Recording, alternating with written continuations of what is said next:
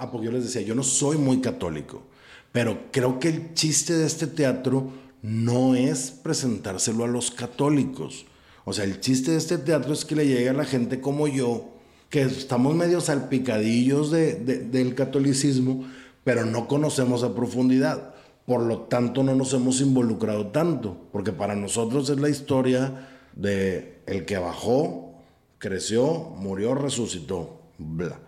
¿Me explico? Pero no entendemos realmente lo que eso significa. Entonces, esto pues por lo menos nos, nos enseña, o sea, aprendemos algo. Entonces, el teatro no tiene que estar dirigido a los católicos. El teatro tiene que estar dirigido al público en general.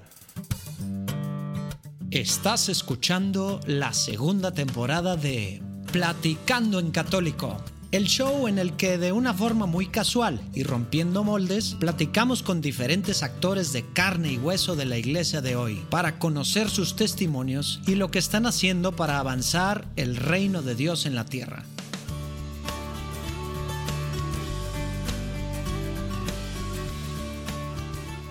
Oigan, pues les traemos ahora la platicada con Jorge Acuña. Nos va platicando su proceso. Él sin buscarlo, sin quererlo, termina haciendo pues muchas cosas de Dios. Termina envuelto en, en el estudio de vidas de santos, de la Virgen de Guadalupe, etcétera, etcétera. Y eso fue lo que lo hace pues acercarse, ¿no? Su vida ha sido pues el teatro. Crea hace algunos años con algunos sacerdotes que FAS Producciones, son los que hacen el teatro católico profesional acá en Monterrey. Y bueno, pues ahí vemos que, que se diviertan. Muy alivianado Jorge la platicada. También hay una, disculpa por, por los ecos. De repente batallamos en donde estamos grabando, etcétera. Y andamos ahí consiguiendo lugares eh, de última hora. Y pues a veces batallamos. Dios los bendiga. Disfruten. Ah, también tenemos a Lalo de vuelta. Disfrútenlo.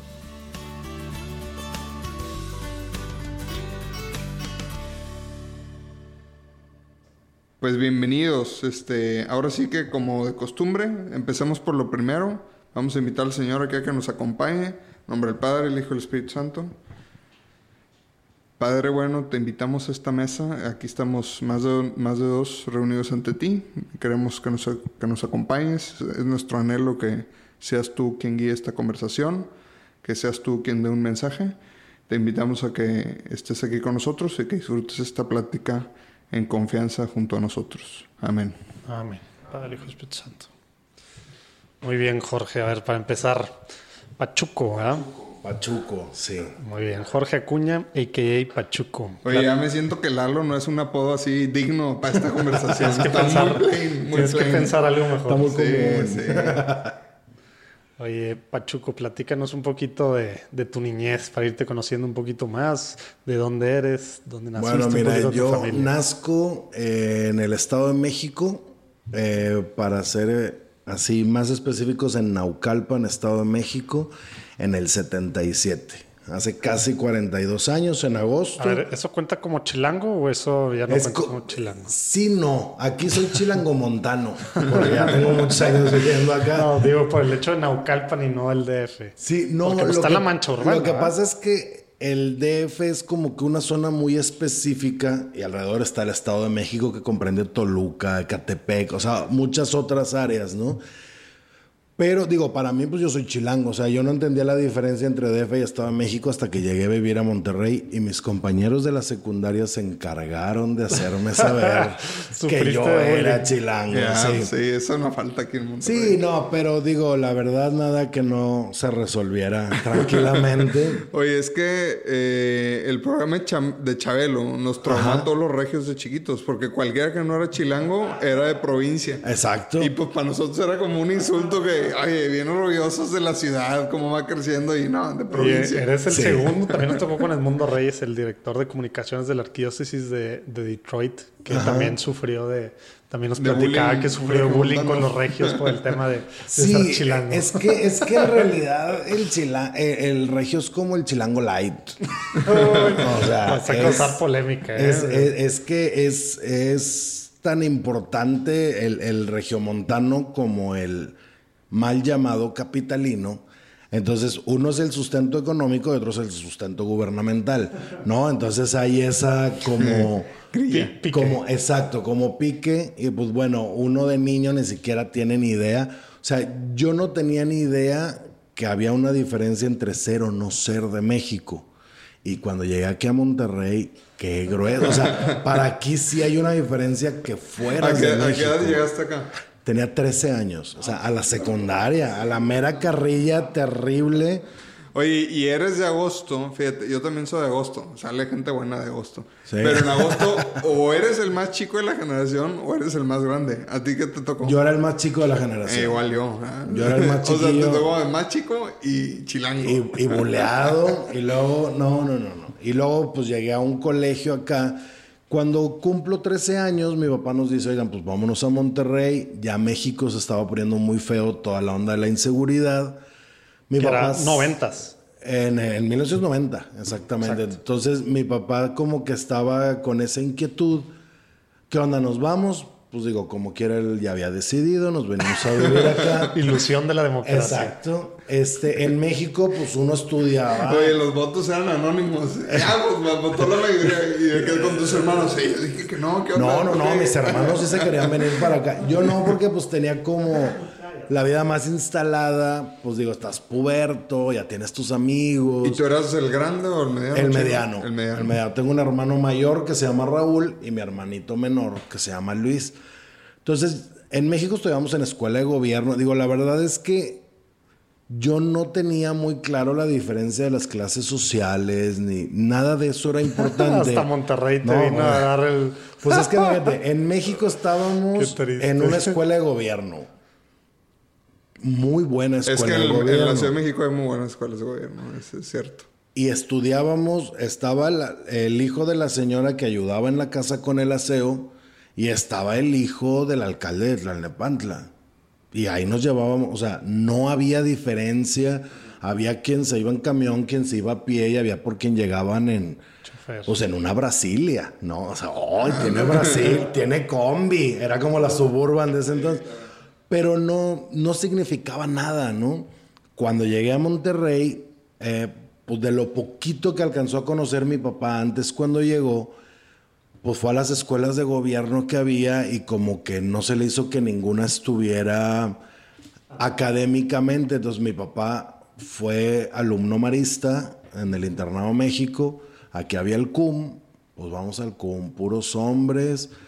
Este, bueno, sea, no llegas, no, no alcanzaste el franco, fue directo al cum. directo ¿verdad? al CUM, a, a segundo de secundaria. Entonces, este, no es a lo que yo estaba acostumbrado, porque pues obviamente, uno, el clasismo, dos, la xenofobia, ¿no? Entonces, sí, terrible. La verdad Qué es que triste. puedo decirte que es la No peor época de mi vida, mis últimos dos años de secundaria. O sea, yo ya soñaba con que terminara la secundaria, terminó y ya entré a la prepa de la UDEM. Y ya de ahí para el Real ya todo tranquilo, pero sí...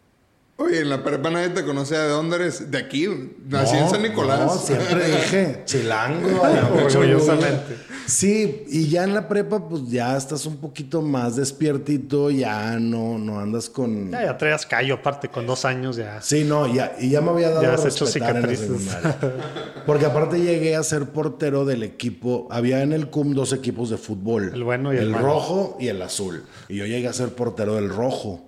Cállate, como un chilango. Y como era normalmente el que quedaba de selección Nuevo León, iba a representar, ¿por qué un chilango nos representa? Digo, y había otro portero que era mucho mejor que yo, que él era el titular, yo era eh, eh, su banca pero pues me tocaba jugar también, ¿no? Entonces sí era así como que Oye, y en esta época de tu vida, ¿qué rol tenía Dios? ninguno, Ah, ninguno, o sea, digo, Lo que veías en la escuela. mi de mamá rebote. sí es muy católica desde Pero católica de ir a misa los domingos. No, no, no, no, muy Ah, católica de diarias, ser rosario en mano. catecista y, o sea, en México a las catequistas, no sé si aquí les dicen tías O sea, es tu tía del Ah, aquí catecismo. todas son tías. Sí. Oye, bueno, pero- si aquí es tía, hasta la señora que va pasando. No sé Claro. si aquí, pero pues no que ya eres medio regio, o sea. Sí, pero hay cosas a las que todavía como que Sí, es no. cierto, llevas mucho más tiempo viviendo aquí en Monterrey. Que lo Sí, que la definición de tía en Monterrey es un enigma difícil de Cualquier, explicar. cualquier, cualquier Porque señora. Puedes nunca haberla visto en tu vida, pero alguien te invita a tu casa y la señora es tu tía. ¿no? Claro, cualquier señora es tu Y, tía. y no me queda, o sea, por ejemplo, yo, pues, para mí mi suegra es mi suegra. Y hay para quienes su suegra es su tía. Sí. No, espérate, es tu Sí, suegra. sí. ah, yo O sea, le digo ¿me tía. explico? Mi O sea, suegra yo le digo tía. Sí, o sea, no, no veo la conexión porque para mí el tío era o la de catecismo o La la, sangre. mejor amiga de mi mamá. Las mejores amigas de esas eran mis tías. Lo demás era la señora fulana, la señora perenga. Y de usted, ¿verdad? No, no, no soy, bueno, yo no. yo no, a mí, a mí me, me cuesta un poquito de trabajo. Dice yo no, y ahí trae la marca de la cachetada. ¿eh? A mí me cuesta. Yo un- nunca, yo nunca. Sí, me cuesta mucho trabajo el usted de ida y de vuelta, ¿eh? O sea, por ejemplo, cuando fui maestro de escuela, de colegio, de universidad, que me hablaran de usted y yo, no, no, no, no, háblame de tú. Oye, maestro, no me llamas maestro, me llamo Jorge. O sea, algo más empático, ¿no? Pero pues bueno, son Ya. costumbres. Sí, sí, sí. Y pues bueno, así se le hizo. Entonces, sí, mi mamá catequista, todo, hice mi primera comunión, nos llevaban a misa los domingos, a catecismo los viernes, todo normal, pero pues muy light. Católico incomprendido, incomprendido. Que quién sabe, algunas semillas se habrá sembrado en ese momento, en, ese, en esa etapa de tu vida, ¿no? Pues, o sea, ni en cuenta, no, no tengo ni idea. Y Nada luego de repente hubo un momento que sí, o, o todavía, no. No. todavía, no llega, todavía no llega ese momento. Es que es curioso o, que FAS me ha enseñado muchísimo de Dios. Muchísimo. ver, porque estudiaste, estudiaste psicología, ¿verdad? Yo soy psicólogo de la UDEM. Terminé mi licenciatura, entré a trabajar en una empresa. Yo hago teatro desde muy chiquito. Desde el kinder, las pastorelas, yo estaba, ¿no? O sea, me gustaba, me gustaba mucho el teatro.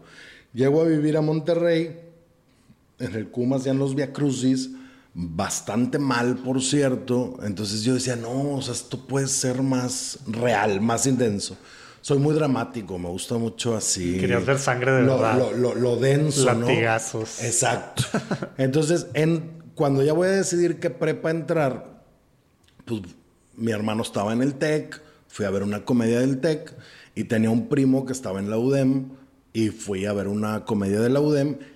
El TEC, obviamente, en aquel entonces, sobre todo, hacía mucho mejor teatro, pero en la UDEM se veían más divertidos, o sea, se veían más relajados. Entonces, yo elegí la UDEM por el teatro. En ese entonces, Wow. el que dirigía las comedias musicales era Enrique López, junto con Yogi Garza y Quecho, que era la coreógrafa. Entonces me metí a la UDEM por eso y me metí de lleno a las comedias musicales, pero como cuchillo caliente en mantequilla, ¿no? O sea, yo lo disfrutaba mucho y luego empezamos a hacer teatro también. no Pero eso fue desde la prepa, entonces. Eso es desde la prepa. En la secundaria, te digo, pues había obrillas ahí. Ya, pero no, no así ya como, o sea, ibas como de voluntario, no como que No, ya aparte en serio. lo buleaban más. Me imagino si a Jesús te daban ahí No, no, no, porque- era secundaria Que todavía. se Aparte- cae, te tumbaban del caballo Sí, de que- todo. Aparte era el De que no, se cae ¿no? 20 veces Jesús, no las Oye, pero, pero yo soy otro personaje, no. De que, no, del caballo. Pongan a cuña de Jesús para poderse latigar. No, o sea, sí, sí fue. Digo, de ahí saqué a uno de mis mejores amigos, que es Rafa Alvarado. Pero es lo único que tú me dices, ¿qué te acuerdas del CUM? De Rafa. Punto. Todo lo demás. Saludos a, aborrecidísimo. saludos a los ex, ex compañeros de, A todos los de del Pachuco. Este, Saludos. no, de verdad es que, pues digo, ellos estaban viviendo su pubertad normal, regiomontana. Llega el, el chilango y pues bueno, ellos se encargaron de lo suyo y yo me encargué de lo mío, ¿verdad? Entonces había un chavo en el CUM y luego en la Humberto Lobo, Vicente, no me acuerdo cómo se apellidaba, pero digo, en aquel entonces nunca formé parte, pero había así como gangs, como pandillas. Y él pertenecía a una así muy grandota. Entonces él me dijo, tú no te preocupes, no te vuelve a pasar nada. Y efectivamente no me volvió a pasar nada. No me volvió a pasar nada. Bueno, ¿qué pasa, Vicente? No, de verdad, no sé por qué. Yo creo que le di lástima de- Ya. de, que me buleaban A tanto. lo mejor traía sangre chilanga también. Es más, este grupillo se, se hacían llamar los Martínez. Me acabo de acordar. Y se juntaban en Plaza Fiesta y se agarraban aguamazos. Yo nunca iba, ¿para qué voy? Yo iba a terminar siendo el sapeado, ¿no? Entonces, pero no, sí, gacho, ¿eh? Bullying gacho. De hecho, en tercero secundaria, sí, sí me agarré a golpes con un chavo y mandaron llamar a mis papás, ¿no? Hicieron un escándalo y, y mi mamá le dijo, está bien, o sea, lo vas a correr, está bien. Nada más que mi hijo tiene un año, 11 meses llegando a mi casa golpeado todos los días. ¿Por qué ahora sí es problema? Porque se defendió. Padilla se llamaba el director. Muchos saludos también para él. Como, como de Pipo. También un pipi para él.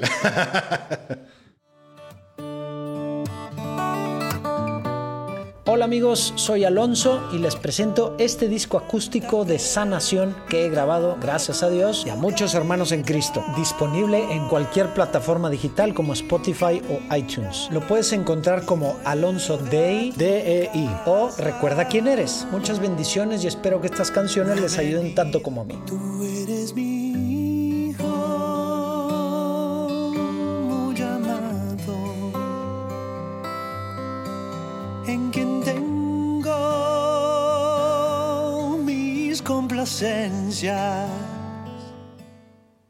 Oye, y entonces, ¿cómo se fue dando, cómo llega el tema de Kefas? Mira, pues Que empiezo. no, que no, Ah, que no me lo Kefas. estabas diciendo. ¿Qué faz? Habíamos avanzado hasta que trabajaste en una empresa y todo. Ya Ah, bueno, pero el teatro psicólogo. empieza más Sí, atrás. ya O sea, el teatro es la prepa y luego en 1994 me sale la oportunidad de dar unas clases de teatro. Yo estudiando teatro, me invitan a dar unas clases de teatro en Santa Beatriz de Silva, una, la iglesia que está ahí en Brisas, ¿no? Porque mi hermano pertenece a los grupos juveniles, todo. yo nada, a mí no me gustan a la fecha los grupos así de iglesia. Entonces yo iba y los ayudaba con la pastorela y todo el rollo. Y luego en el 97 me invitan al Mater, al colegio Mater, a dar las clases de teatro. Entonces, bueno, yo no le veía sentido dar una clase de teatro si no se presentaba nada al final. Entonces, Jorge, que era el director, le dijo, "Oye, vamos a hacer una obra de teatro, no sé qué. Le dije, pero la compañía debe tener un nombre. Me dice, no, haz tú tu compañía y ponle tu nombre y lo que a ti te dé la gana, ¿no? Entonces, así nace Equilibrio Producciones. Y empiezo a trabajar con Equilibrio Producciones, empiezo a escribir obras, empiezo a presentar obras, tanto dentro del Mater y luego hago un grupo con algunos alumnos del Mater, fuera del Mater, un grupo de teatro. Y le seguimos casi todas las obras sin querer, de verdad. O sea, no era como que, ah, vamos, tenían un mensaje, ¿no? Un mensaje de, de vida, un mensaje de despedida, un mensaje de reconciliación, pero siempre un mensaje así como muy dramático, porque te digo que me gusta así que sea muy impactante. Y ahí empecé, y ahí seguí. Torito. Sí, entonces yo eh, estoy por graduarme de la carrera y me sale la oportunidad de audicionar para un musical aquí en Monterrey que iba a dirigir Hernán Galindo. Hernán Galindo es así como de los directores de teatro en Monterrey que ya tenían arraigo, que ya tenían su nombre bien presente. Él- creo, yo creo que el que más, ¿no? creo que sí, creo que sí, porque Digo, tú estaba... estás adentro, entonces has de saber mil nombres. Para los que estamos afuera de este medio, Pues sí, es Hernán Galindo, Renan Moreno, la nena Delgado, pero como director, pues era Hernán Galindo, ¿no? Y estaba el licenciado Maldonado del TEC, que también hacía cosas por afuera, ¿no? Entonces, no sé por qué razón, Hernán Galindo, estaba yo en un VIPS dándole asesoría de psicología a unas de prepa, porque yo ya me iba a graduar, y este, creo que él me había visto en Los árboles mueren de pie, una obra de esas ahí en la UDEM. Y le dicen, oigan, díganle a este chavo que hay estas audiciones. Ah, pues fregón, fui a las audiciones, tal día, la cita, con Hernán Galindo. Yo no sabía quién era Hernán Galindo, pero pues me invitaron a una audición en lo que era el nacimiento de Procultura, que ahora es Convex, ¿no?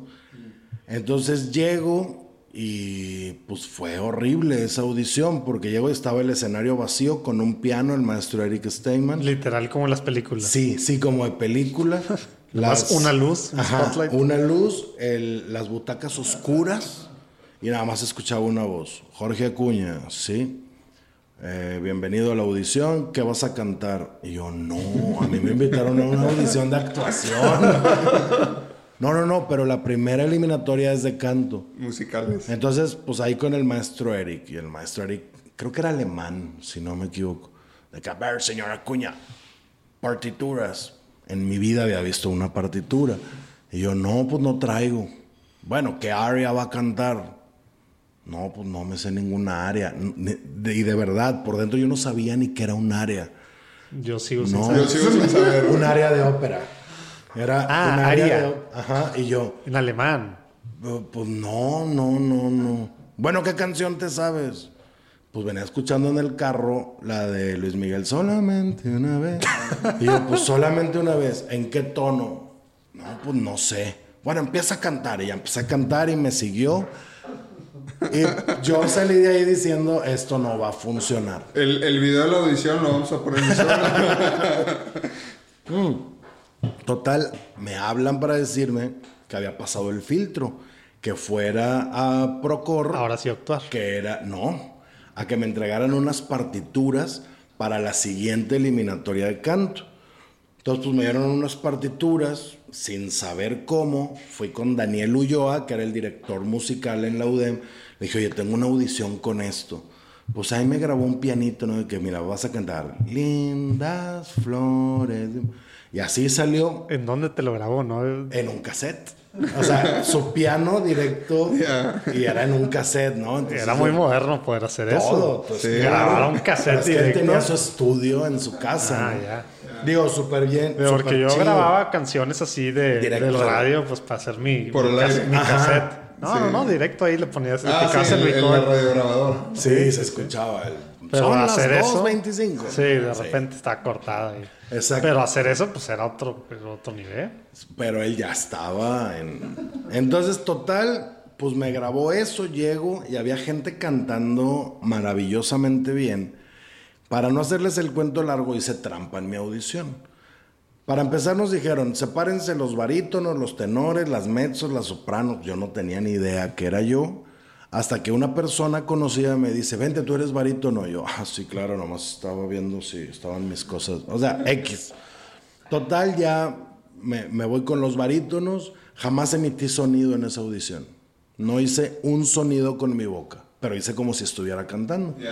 Entonces, pues ya, de ahí nos llamaron a una audición de actuación. Ahí sí ya no estaba yo tan perdido porque no era bueno, pero era desinhibido. Entonces, bueno, pues ya con eso yo ya tenía eh, equilibrio, ya dirigía yo teatro. Entonces, pues es- te va soltando más, ¿no? Entonces empiezo con La Viuda Alegre. ¿Qué edad tenías en, a este, para este entonces? Hijo, ahí debo haber tenido como 20 Ya. años más o menos. Estás por graduarte de carrera. Estaba por graduarme de carrera. Entonces, pues empiezo a trabajar con, con Hernán en los montajes de Procultura y sale una gira, creo que a Laredo o algo así.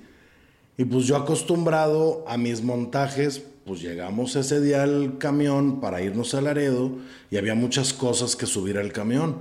Pues yo empecé a ayudar a subir las cosas y acomodar las cosas, mientras que todos los demás se me quedaban viendo así como, pero tú eres artista, tú no debes de cargar las cosas. Y yo decía, pues, ¿por qué no, no? Total, eso hace que Hernán se fije en mis ganas de, de hacer teatro, no solamente de estar en el escenario. Entonces me invita a ser su asistente y durante pues, varios años fui su asistente y estábamos con una zarzuela, no me acuerdo cuál, y en el elenco participaba un chavo que se llama Jorge Rodríguez Tueme. Entonces Jorge Rodríguez Tueme es muy amigo de varios sacerdotes. Gerardo Flores, eh, Juanjo, eh, Chuyote, Roberto Figueroa, eh, Lomelín, o sea, todos ellos hacían mucho teatro en el seminario.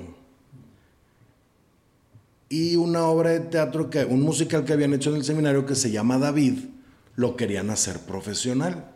Entonces Tuame les dijo, pues vayan a ver lo que yo estoy haciendo para que agarren ideas. Van, ven la zarzuela, les gusta mucho y le dicen los padres a Tueme, oye, preséntanos a Hernán Galindo para que sea nuestro director. Y Jorge les dice, no, ese chavo es el que yo quiero que vean. O sea, él hace teatro, aquí está como asistente, pero él dirige, bla, bla, bla.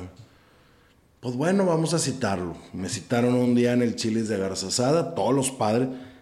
Yo sigo sin ir a la iglesia, ¿eh? O sea, ahí ya como ya era independiente de mis papás, perdón, este, pues ya ni a misa iba los domingos ni nada, ¿no? Entonces me hablan los padres, oye, mira, tenemos este musical, lo queremos estrenar. ¿Ahí qué año era ya? Ese es 1994, ¿no? Y yo, pero ¿cómo? O sea, no, no, no, profesional. Les dije, pero es muy caro.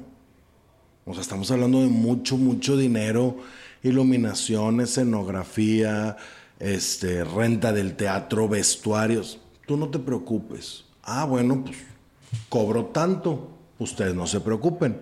O sea, sí se la solté así de que grueso, ¿no?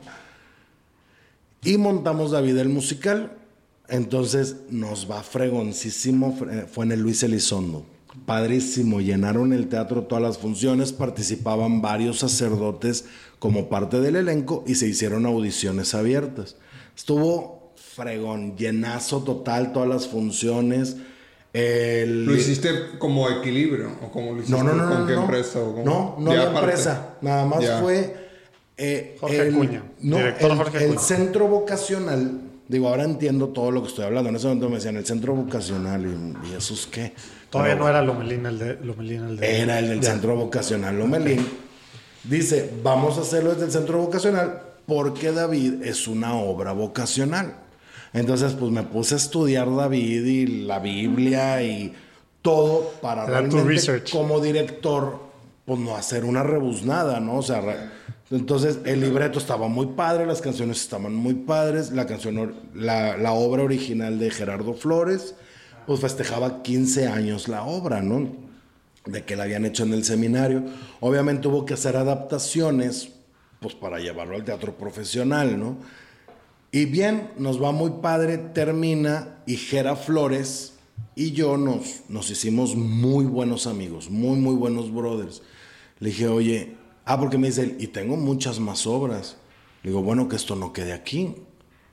O sea, si tienes muchas más obras y ya viste que económicamente no representa un riesgo, o sea, a lo mejor no sale ganancia, pero no sale pérdida. O sea, quedas tablas. Vamos a hacer una compañía tú y yo. No, pero ¿eso qué implica? Pues una compañía, o sea, algo que se dedique a hacer esto. Le dije, ¿quién hace teatro católico con esta calidad en, en algún lugar? No, pues no, que yo no sepa nadie, nadie, nadie. Se unió Chuyote, se unió Roberto Figueroa, eh, Juanjo, sea, cuatro padres y tú. Ajá. Y en el mismo Chilis de Garzazada me dicen, vamos a ponerle el amor de Dios producciones. Yo, no, no. les dije, tenemos que pensar en que esto. Ah, porque yo les decía, el chiste de este teatro. Ah, porque yo les decía, yo no soy muy católico. Pero creo que el chiste de este teatro no es presentárselo a los católicos. O sea, el chiste de este teatro es que le llegue a la gente como yo, que estamos medio salpicadillos de- de- del catolicismo, pero no conocemos a profundidad. Por lo tanto, no nos hemos involucrado tanto, porque para nosotros es la historia de el que bajó, creció, murió, resucitó, bla. Me explico, pero no entendemos realmente lo que eso significa. Entonces, esto pues por lo menos nos, nos enseña, o sea, aprendemos algo. Entonces, el teatro no tiene que estar dirigido a los católicos. El teatro tiene que estar dirigido al público en general. Órale, me compraron la idea, está chido. Este, bueno, ¿qué nombre le vamos a poner? Les dije, una palabra en arameo. No, pues eso es lo de ellos, ¿no? ¿Yo qué? Entonces dice Chuyote. Pedro es la piedra angular de la iglesia. Y Pedro en arameo es Kefas. Y Kefas Producciones. Les dije, suena bien gacho el Kefas, vamos a ponerle Kefas Producciones. Dijera, va. Al día siguiente ya tenía logo, ya tenía todo, ¿no? O sea, pum. Y me dice, bueno, ¿qué vamos a hacer primero? Le digo, pues vamos a reponer David, que ya no nos cuesta volverla a hacer. Y empezamos. Y luego me dice, oye, tengo otra obra que se llama Yo estaré con ustedes. Y yo, no, cero nombres católicos en las obras. Vamos a ponerle nombres que llamen la atención del público. No, pues ¿cómo le ponemos? Pues otra vez. Y yo, quiero un nombre en arameo, pues Eche Homo. Y yo, ah, suena chido, o sea, suena atractivo, no sé qué. Me lo pasajera, le cambio el nombre, hice algunas pequeñas modificaciones y estrenamos. Hombre, nos fue bruto. Muy larga la obra, muy, muy larga. El primer Eche Homo duraba casi tres horas pero musicalmente era, era, eh, o sea, yo creo que es de las mejores obras de Jera, ¿no? Porque era como un Jesucristo superestrella, pero basado en el, en el Evangelio Juan. O sea, entonces estaba así como muy directo. Pues ya, terminamos Eche Homo. O sea, esto fue 2004 David, 2005 David, 2006 Eche Homo, nos va bien padre. Oye, pues vamos a repetirla en 2007, Eche Homo otra vez. Ya, de aquí en adelante los años no tengo ni idea, ¿ok? Y luego me dice, oye, es que tengo otra obra que también me gusta mucho. En el Chilis Garzasada. No, aquí, aquí ya no sé dónde estábamos. No, yo creo que aquí ya estábamos en su iglesia. En, ah, porque cambian a Jera a Hidalgo. Siempre el problema fue dónde ensayar. El primer David se ensayó en el patio del centro vocacional. Pero un calor. Por la, Purísima. ¿eh? Sí, ahí en la Purísima, terrible. Estaba bien gacho y luego era piso de tierra. Entonces estaban bailando los chicos, las chicas y todo el polvo. se terrible. de ver, sí. Sí, terrible, pero pues bueno, era lo que había. Pues vale, ¿no? Entonces a Jera lo cambian a, la iglesia de Hidalgo, Nuevo León. O sea, al pueblo de Hidalgo. Sí, al pueblo de ah, Hidalgo. ¿Cuánto está de aquí? Está lejos, ¿no? 50 kilómetros. Ah, o sea, pero más el tráfico de San Nicolás, de libramiento, porque esa es en la libre por Monclova. Pues bueno, pues él se va para allá, nosotros como quiera le seguimos acá y él pues venía los domingos a los ensayos o los martes. Nosotros ensayábamos desde ese entonces martes, jueves, sábado y domingo. Todo el mundo siempre me dijo, ensayas mucho. Y yo, y por mí poder ensayar también lunes, miércoles y viernes. Pero bueno, tengo que entender que la gente pues tiene trabajos, tiene otra vida, etcétera. Total, de ahí sigue el cura de Ars. ahí y nada más en esta parte, tú, tu trabajo era la parte, digamos, artística. Ser director. 100%. Ajá, adaptaba la... O sea, no... ¿En esto ya había pasado el tiempo donde habías trabajado con una empresa y todo eso? Sí, a la par estuve trabajando en una empresa, luego en otra empresa, luego fui maestro en una universidad. O sea, todo esto era after office, ¿de Sí, claro. Sí, porque pues no sabías si iba a salir. A veces no salían, o sea, no podías vivir de esto. O sea, era imposible. Pues no muy católico, pero así sin querer ah, queriendo traías un, un, apostolado. No, bien machín, bien machín. Pero pues yo lo veía como estoy haciendo teatro. Porque aparte de la par, traía mis producciones de teatro. O sea, las producciones de equilibrio. Total, pues viene el cura de Ars y muy padre. Volvimos a repetir Eche Homo Luego hicimos Saqueo, que fue una obra padrísima. Y luego reponemos, no, creo que es Echeomo. Y Ajera lo pide la pastoral juvenil de Baja California. Mm. Y pues ya ves que los padres que están realmente comprometidos, su respuesta siempre es sí, señor. A donde me llames voy. Entonces, pues se fue a Baja California y me dice, ¿y si nos traemos ese homo para acá? O sea, uno que la manita que le hagan tantitas cosquillas, ¿no? Sí, junté a toda la banda y no sé qué. Entonces, este, pues los que puedan pagar su boleto de avión. Oye, otro corte. Más o menos, ¿qué edad tenías hasta, estas alturas? No tengo ni idea. Debe haber sido esto ya en el 2011. ¿Andabas soltero todavía? O sí, sí, sí, sí, soltero. Sí, pues dedicado a, al teatro y a chambear, ¿no? Total, pues vamos a hacerlo de irnos a Baja California con todo el elenco, pues los que no tenían para su boleto se les pagó y dijimos, con la taquilla lo reponemos. No, en Baja California la gente pues no va al teatro. Bien gacho que nos fue. Bueno, no importa, en las funciones de Monterrey nos reponemos. Peor, peor, nos fue terrible terrible, terrible, terrible. de una función con una persona. La evangelización de hoy en día presenta retos enormes. Hay un abismo que cada vez separa más a las audiencias creyentes de las no creyentes. ¿Cómo podemos estar a la altura de la misión? Lumen Media es un proyecto dedicado precisamente a la evangelización en las redes sociales. En nuestras plataformas puedes encontrar contenido entretenido, informativo y diseñado especialmente para ayudarnos a evangelizar mejor como católicos. Búscanos en Instagram, Facebook y YouTube. Nos vemos ahí.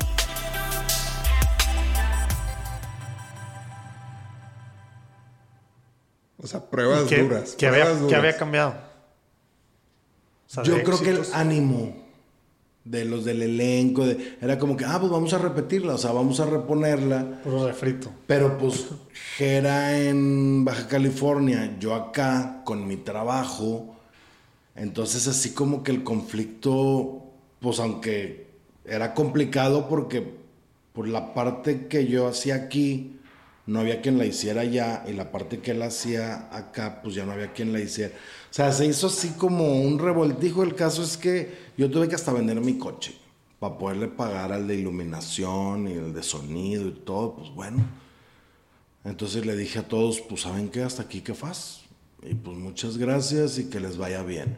Entonces viene así como que la depre bien gacho. Esto ocurre por ahí de mayo, junio del 2012. O sea, empinadísimo. Yo tenía un año que me había dado un infarto. Entonces, o sea, Ah, entonces estaba, literal acá. Sí, entonces Corazón. estaba sin chamba. Porque pues infartado no podía chambear.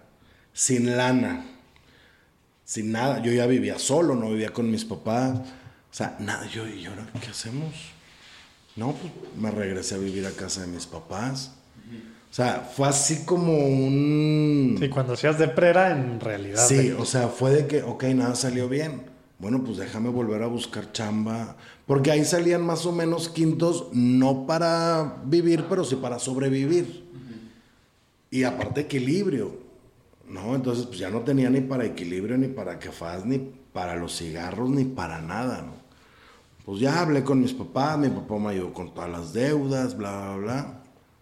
Y pues deprimido, ¿qué hago? ¿Qué hago? ¿Qué hago? Total, este, en 2012, en noviembre, diciembre, me habla el padre Roberto Figueroa. ¿Qué onda, Pachuco? ¿Cómo estás? Bien, ¿y tú? Él y yo no nos llevábamos tan bien. Bien, O ¿y sea, tú? ¿no había relación o no se llevaban bien? No, más bien no había relación, pero sí había un poquito como de... "Ugh". No, porque pues yo como director, sobre todo en ese tiempo, era sumamente... Muy exigente, muy estricto. No, muy apasionado, desmedido. No, entonces era muy de grito, muy de... ¡Ah! ¿Qué onda? Oye, pues es que quiero hacer una obra. Ah, pues vamos a platicar. Ahí se fue el 2012 y en marzo del 2013 me habla y me dice, ¿qué onda? ¿Sigues puesto? Dije, sí, pero pues ya no me hablaste. Yo supuse que pues ya Vale. cada quien su onda, ¿no? Entonces yo en ese entonces ya estaba otra vez haciendo, o sea, ya me había vuelto a animar. Estaba yo haciendo comidas en mi casa para llevar, entonces cocinaba, me levantaba a las 5 de la mañana, iba a la central de abastos, iba a Chiví, cocinaba, recibía pedidos, iba, entregaba y de ahí me iba a mis ensayos de teatro. Todo fre- o sea, como que Te ya había pasado te, la... Te reactivaste. Te sal- Sí, porque no, del- en octubre del 2012 empiezo a salir con la que hoy es mi esposa, entonces pues te motivas, ¿no? te motivas. O sea, Sí, ella es actriz de no, teatro. no digas que era la comida y andar preparando. No, no, no, no. Ella es actriz, es muy buena actriz. Gran, gran actriz de teatro, ¿no?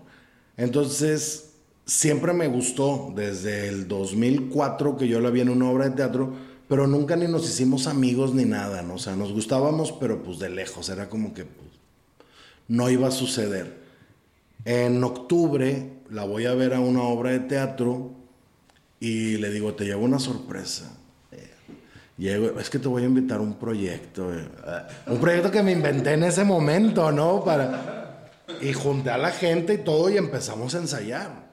Y luego ella se salió de la obra porque me dice, pues no puedo ser la, la que sale con el director y actriz. O sea, ahí no, no funciona. Pero pues yo como quiera seguí con el proyecto y lo estrenamos y nos fue fregoncísimo. Esa obra se llama El último día que te ame. Nos fue padrísimo con esa obra. Estuvimos en Convex como ocho fines de semana y luego estuvimos en el, en el encuentro y en, volvimos a reponer. O sea, nos fue muy bien. Entonces ya con las comidas, con Lisette, etcétera, todo muy padre, me habla Pirrus. Oye, ¿qué onda con la obra de teatro? Pirrus es el padre El padre Roberto. Oye, entonces ya reveló que ya se llevan bien, ¿eh? Porque ya de apodo y todo. Siempre fue Pirrus y siempre fue Pachuco. Pero era como.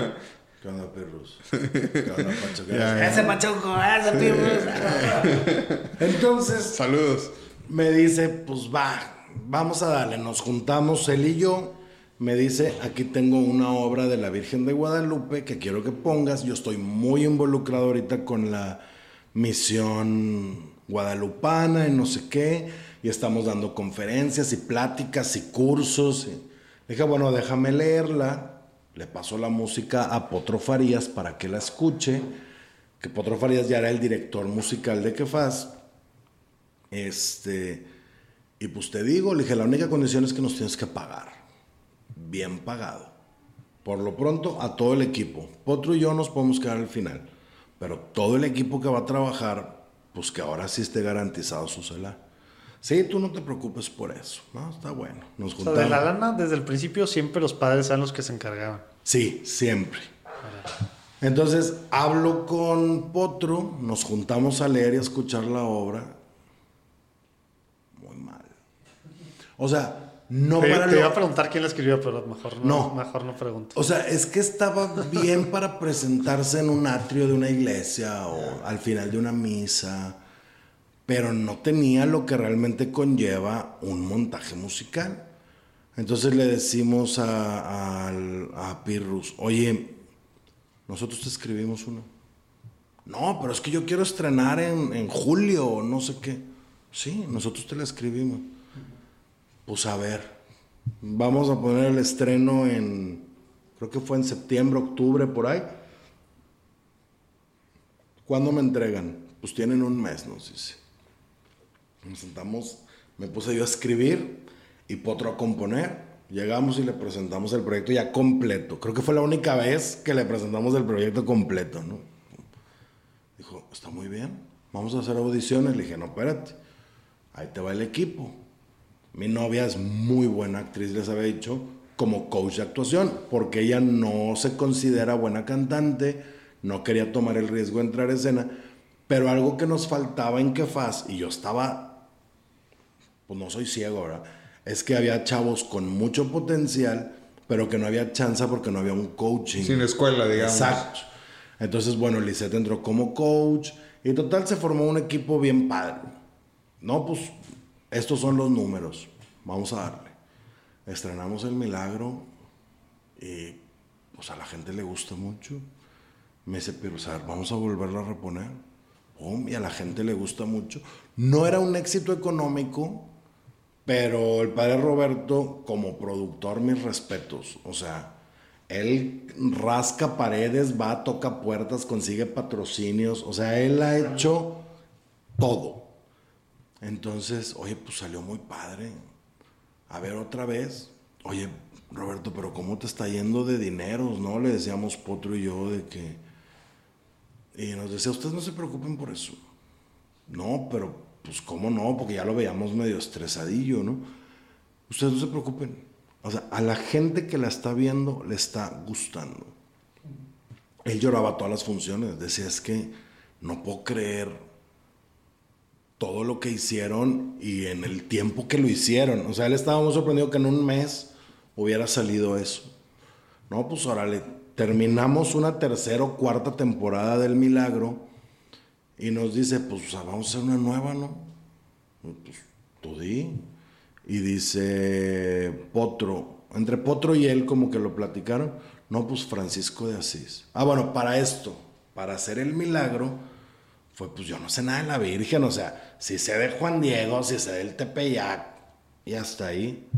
Pues lo primero fue leer historia, historia de México, historia bla, bla, bla, y luego al Nican Mopogua. Porque Te yo iba a le preguntar si le "Nos entraste también". No, claro. Y en, en náhuatl y en español. Entonces fue. ¿Por qué? Porque acordamos algo Potro y yo. Antes, pues nos daban las obras ya hechas, las arreglábamos y las presentábamos. Y pues, quieras que no, siempre la fe a veces nos hace como que exagerar un poquito las cosas. Entonces lo que nos comprometimos Potro y yo es no vamos a contar una sola mentira ni exageración. Vámonos a los hechos. Porque eso es... Y, y eso que en el teatro, pues más se da. Déjate. Claro, tienes que o sea, exagerar. sí, porque pues, y más que tú dices que te gusta lo dramático y todo Claro, eso. pero pues aquí estás, con- o sea, vamos a contar lo que sucedió. Es que hay un tema de responsabilidad también ahí, ¿verdad? De no andar engañando, no andar vendiendo. Exacto, ya nuestra Sí. responsabilidad no era montar el, el musical, nuestra responsabilidad era contar la historia. Ya. Hombre, qué padre. Entonces, Ay, se me puso la piel chinita, digamos. no, y leíamos y leíamos y leíamos y luego iba yo con Pirrus y le decía, oye, es que esto, el Nican Mopogua dice una cosa, pero la historia dice otra cosa y los registros del Vaticano dicen otra cosa. No, mira, es que están unidos así. O, ¿sabes qué? Esto en el Nican Mopogua está con metáfora. O, ¿sabes qué? Esto en el registro del Vaticano está mal Es que traducido. Te iba a decir, la traducción del náhuatl, no le entendieron esta palabra náhuatl. Exacto, o sea, todavía no me da el náhuatl, entonces estuvo bien padre, porque la historia comenzaba con Juan de Zumárraga, que vino como inquisidor a México. Entonces dijimos, vamos a contar la neta, vamos a contar la neta. Pum, empezamos por, por Juan el Inquisidor y todo el rollo. Que luego ya se convierte en el obispo de México. Exacto. Pues llega ya como obispo de México, ¿no? Entonces, y luego toda esta onda alrededor de, pues, el abuso de los españoles, eh, la resistencia de los indígenas y el porqué de la resistencia. O sea, entonces salió algo padre, ¿no? Pues muy original, que tal vez no es la manera que generalmente se cuenta. Exacto. de- Entonces, sí. No, pero es lo que dicen que pues al final hizo que, pues, digo, suena gacho, pero que doblaran las manos los, Exacto. los, indígenas. milagro- porque era la Virgen, es la Sí. que los unió, ¿verdad? Exactamente. Exacto. O sea, en la Virgen fue donde ellos se reconocieron. Entonces, pues bueno, para adelante, ¿no? Entonces te digo, dos años después nos dice Pirrus, pues bueno, la que sigue, Francesco de Asís. Pues a investigar y a leer de... Oye, ¿viste la de Manolo Fábregas o no? No, la verdad es que cuando voy a escribir no veo ni obras ni películas, todo leído, o sea, puro documento. Ahorita mínimo deberías de, de porque si escuchar no, las canciones. Te robas las ideas. Claro. Sí, O sin sea, querer ya se te sin pega una querer, idea. Exacto. Sí, se y te- porque ya traes la idea sembrada. O sea, aunque Se- no quieras, se te el pega en el inconsciente. te va a mandar por ahí. ¿eh? se Como te que pega en de, el de inconsciente. chico escuchaba mucho el LP de Venga toda la gente, que era el de Manolo Fábregas, y ahora se los pongo de repente a mis hijos. Ok. Está padre. Sí, de hecho, Pero la, es cero católico ni nada, ¿verdad? Es una historia así hasta medio extraña de repente. la hacen mucho en, Siguen, en siguen. la Roma, creo. En la iglesia parroquia, no sé cómo se llama. Ah, ¿sí? de la Roma. Les encanta ponerla. Y la verdad es que he preferido nunca ir a verla. Porque pues te vas haciendo así como gacho para verlo, ¿no? Entonces, ¿para qué? ¿Para qué vas? Pues Francesco, un exitazo. Este, eh, eh, el milagro era más como comedia musical, es decir, escena canción, escena canción, escena canción. Todo lo que cantaba la Virgen se cantaba en náhuatl, basado Potro en el Nican Mopowa. La verdad se aventó canciones fregoncísimas. Pues Francesco le apasiona mucho Potro. Entonces Potro llevaba la línea de, mira, quiero contar esta parte, esta parte, y yo no, pero que no se te olvide esta parte. Y el personaje principal, aparte de Francesco, pues tiene que ser el lobo y bla, bla, bla. Armamos todo y ya él compone, yo escribo. Aquí funcionó al revés. Primero él compuso y luego yo fui uniendo las canciones con escena. Pues bien padre, también un exitazo. Nos va muy bien. Oye, pues ¿qué sigue? ¿Qué siguió, Martín? De que ahí lo propuse yo. Hay un chavo que estaba en Kefaz que tenía Que es desde de los primeros santos latinoamericanos, ¿no? Yo creo. Sí, si no es que el primero. primero, sí. no teníamos un chavo. A mí me gusta que siempre haya gente nueva en Kefaz. Es complicado porque el compromiso es fuerte. Aparte, en una ciudad como Monterrey, no es la Ciudad de México, que está lleno de gente que, que le gusta y está metido en el teatro. ¿sabes que sí hay- ha ido creciendo, pero pues de No, hay muchísimo talento en Monterrey. Te, te sorprenderías. Vamos, yo sin estar tan pegado, he visto gente en las misas de los domingos de niños, ya ves que hacen sketchitos. o- sí. Hay unos buenísimos y que les gusta, pero no han encontrado en dónde hacerlo en serio. No, pero no, talento hay. Fíjate, las audiciones de El Milagro, yo creo que fueron como unas. Oye, para hacer audiciones te apoyas en las parroquias de poner no, pósters nada. o algo así. No, Nada. no nos- en las parroquias no nos apoyamos para nada. Porque siempre nos hemos manejado como independientes. Ok. Sí, o sea, O en sea- lo- en los lugares normales que, pro- que ponen ahí para los castings, La verdad es que es empresa. Facebook, ¿eh? Facebook es una maravilla para, ¿Y, para y publicidad. antes de 2007? ¿Qué hicimos? Ah, no, pues ahí Perfecto, se pegaron pósters en escuelas, o sea, en la UDEM, en el TEC, en la UR, en la en Unitec. Entonces sí les ahorró unos viajecitos Facebook. Sí, no, no, claro, muchos, ¿no? Y ya, ya, las épocas de pegar pósters. no, ya y ya llegamos a mucha más gente Yeah. que no está ni en la UDEM ni en el TEC, ni- porque por ejemplo, es más, hoy tenemos gente que trabajan en bancos. O sea, que se han enterado por Facebook, ¿no? Entonces, la primera audición para um, El Milagro llegaron como unas 40 y cachitos, 50 personas. Para Teresa ya eran más de 400. Teresa, la que acaban de hace que Teresa, dos la- meses, la, ¿no? última que hicimos. Oye, fui con mis hijos, que son chiquitos. Tenía mucho miedo porque tienen cuatro y dos años. Dije, híjole, no sé si la vayan a armar. Aguantaron completamente sin salirse una vez, sin llorar, sin gritar. Digo, mi hijo sí estuvo parado más de la mitad del tiempo, pero pues normal, ¿verdad? Un niño de Claro, dos años. niño. ajá. Pero súper bien volteando a ver. súper bien. Porque hay niños en el escenario. Sí, y también. eso los hace... No, y la mezcla de, como decías, escena-canción, escena-canción, también es- es, una cosa más dinámica. ¿no? Exacto. Entonces, bueno, hemos ido aprendiendo a ir mejorando en lo que nos vamos equivocando en los anteriores para decir, por ejemplo, ay, es que esto estaba bien aburrido. Bueno, pero es que esta parte es de información. Bueno, ¿cómo darle información de otra forma que a la gente sí le entre? Oye, ya, ya que sacaste lo de Santa, lo de, ah, bueno, pues sí, sí es Santa, ¿verdad? Sí, ya. La Madre Teresa de Calcuta, pues estamos como que acostumbrados todavía a decirle la Madre de Teresa.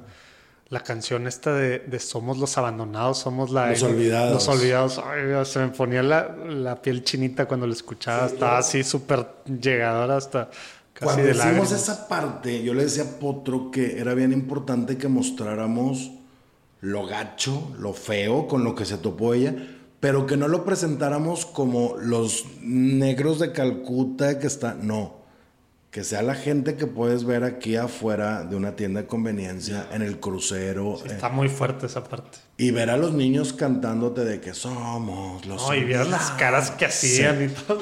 Sí, no, entonces, sí, el chiste de que faz a lo largo de pues, las microevoluciones que vamos teniendo es eso. Uno, que conozcan la historia de gente que trascendió. Dos, para los católicos, ¿por qué trascendió dentro de la iglesia? Y tres, que son personas comunes y corrientes como nosotros. Cuando entendemos eso en el milagro. Por eso, lo que decías de no nada más ponerlo bonito y exagerar. Exacto, exacto, porque, ay, es que la Madre Teresa era bien buena. Le Le, quitas el valor a, a lo que hay detrás. ¿verdad? quitas. No, y lo haces inalcanzable. Exacto, y, y el chiste de Y la, la santidad, santidad. es entender que todos estamos en el camino y cualquiera puede ser santo. Digo, Francesco era un loquillo. Entonces, este. Sí, y- y, literal. llegó a ser santo. Teresa, todo el mundo la pinta como, no, nadie hubiera logrado lo Oye, que ella logró. hasta, nos- hasta todo el mundo se reía, pues porque no le hacía caso a nadie, ¿verdad? No, ella tenía un carácter, pero ¿cómo le haces? Imagínate si ahorita los tres decimos, vamos a hacer una empresa transnacional, ABP, de ayuda a los más necesitados. ¿Por dónde empiezas? Bueno, ella lo hizo sola. Solo y contra todo. Así. Entonces, pues el carácter que tenía era, era una... Pero eso fue lo padre de lo que descubrí de ella, que no era la monjita, no, era una luchona, o sea, una mamá luchona, ¿no? Que tenía sus enfermitos y que ella tenía mucho conflicto porque era muy obediente. Pero las reglas de la congregación le daban Pues sí, unas cierto. órdenes. Para empezar, se salió de, la- de- de las monjas. Y las reglas de Dios le daban otras órdenes. Entonces decía ella, es que yo no puedo ser obediente a la congregación. A Dios, me si ¿Qué, era, Dios me está qué pidiendo eran clarisas? No, ¿qué eran? No eran las de Se me fue. ¿Cuáles eran? Irlanda. Ay, voy- ahorita para allá voy. Ahorita, ahorita cae. Bueno, ahorita y luego voy. ya funda por eso las hermanas de la Exacto. caridad. Entonces ella llega con ellas y casualmente termina ella en Calcuta, que su sueño era estar en la India ayudando. Y pues bueno, la, eh, estas, las Loreto, las monjas de Loreto la mandan a Calcuta como maestra de inglés y francés. Entonces ella sin darse cuenta se estuvo preparando para poder atender a todo el mundo en su idioma. Porque aparte ella, esta parte es de las partes ya que no sabemos si son exageraciones o no y por eso no se contaron que supuestamente ella era superdotada porque podía aprender idiomas Así, muy rápido. muy rápido. Digo, pues aprendió bengalí en un mes. No, pues Uno- parecería, uno no parecería termina que de sí. aprender español. Pero aquí es donde entra el... ¿Es superdotada o es iluminada? Pues sí. ¿Sí? Entonces dices, ¿qué es? Pero como católico no practicante, pues no entiendes, dices, es superdotada. Pero como alguien que ha ido aprendiendo, informándose, dices, no, pues esta ya estaba elegida, entonces necesito que aprendas rápido porque en un futuro vas a usar eso. Entonces, pues era una iluminada, ¿no? Para cambiar nuestra realidad necesitamos comenzar por la raíz, la infancia. Pero desafortunadamente un alto porcentaje de niños crecen en ambientes que no favorecen su desarrollo, lo cual impacta negativamente el resto de sus vidas. Villas, ABP, es una asociación dedicada a impulsar el desarrollo de niños que crecen en ambientes vulnerables. Por favor, entra a villas.org.mx y súmate. Tu donativo cuenta su historia. Oye, oye, Pacho, y eso que acabas de decir, como católico que he ido aprendiendo, y hace unos minutos también dijiste el tema de que estamos todos en el camino a la santidad y el tema de, de- de carne y hueso que, que al final, pues, eran los santos, ¿verdad? No eran, digo, el único que, bueno, el único, la única que ha sido sin pecado, pues es Jesús y la Virgen, ¿verdad? Y fuera de ahí, fuera de ahí, la nadie única más pareja. tu caminar en este entonces, ¿cómo ha sido? Porque has sacado, digo, de repente te has echado este tipo de comentarios de que uno que le fue agarrando, uno que, le, que se fue dando cuenta, etcétera. Pero platícanos tu caminar a la par como persona en este tema de, pues de, no sé si es hacerse más católico o conocer más o conocer a Dios o, o cómo Fíjate que me encantaría tener un choro super padre preparado para esa pregunta, pero la realidad es que es muy sencillo. Cuando Dios deja de ser un mago de la lámpara maravillosa que frotas y te concede deseos, o ese del látigo que te castigas y te...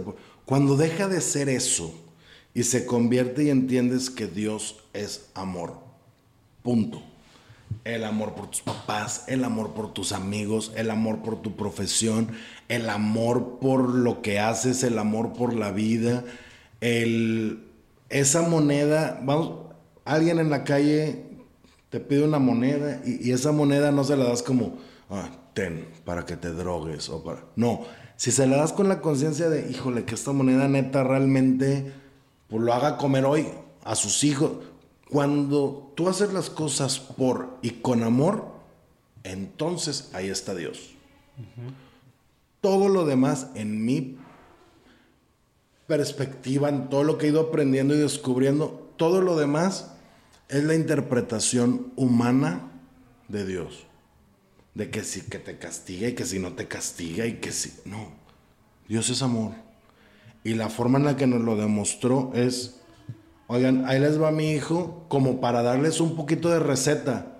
De, ah, mira, llego con los más fregados. ¿Por qué? Porque ahí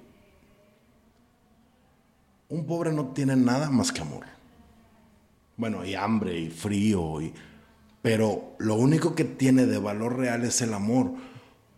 Ese es mi entender, mi traducción de por qué Jesús llegó con los pobres, con los pobres económicos, para que veamos que el clasismo ha existido toda la vida y que desde la pobreza hubiera tanta sabiduría y que yo me imagino que se preguntaban los, ¿cómo se llaman los del Sanedrín? Eso.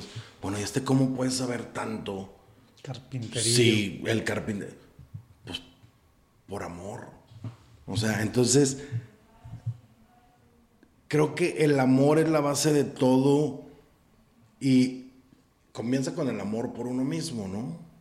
O sea, y no lo hablo del amor desde el ego, sino el realmente decir, oye, tengo la fortuna yo de tener mis dos manos, mis dos piernas, mis 20 dedos, mis dos ojos, mis oídos.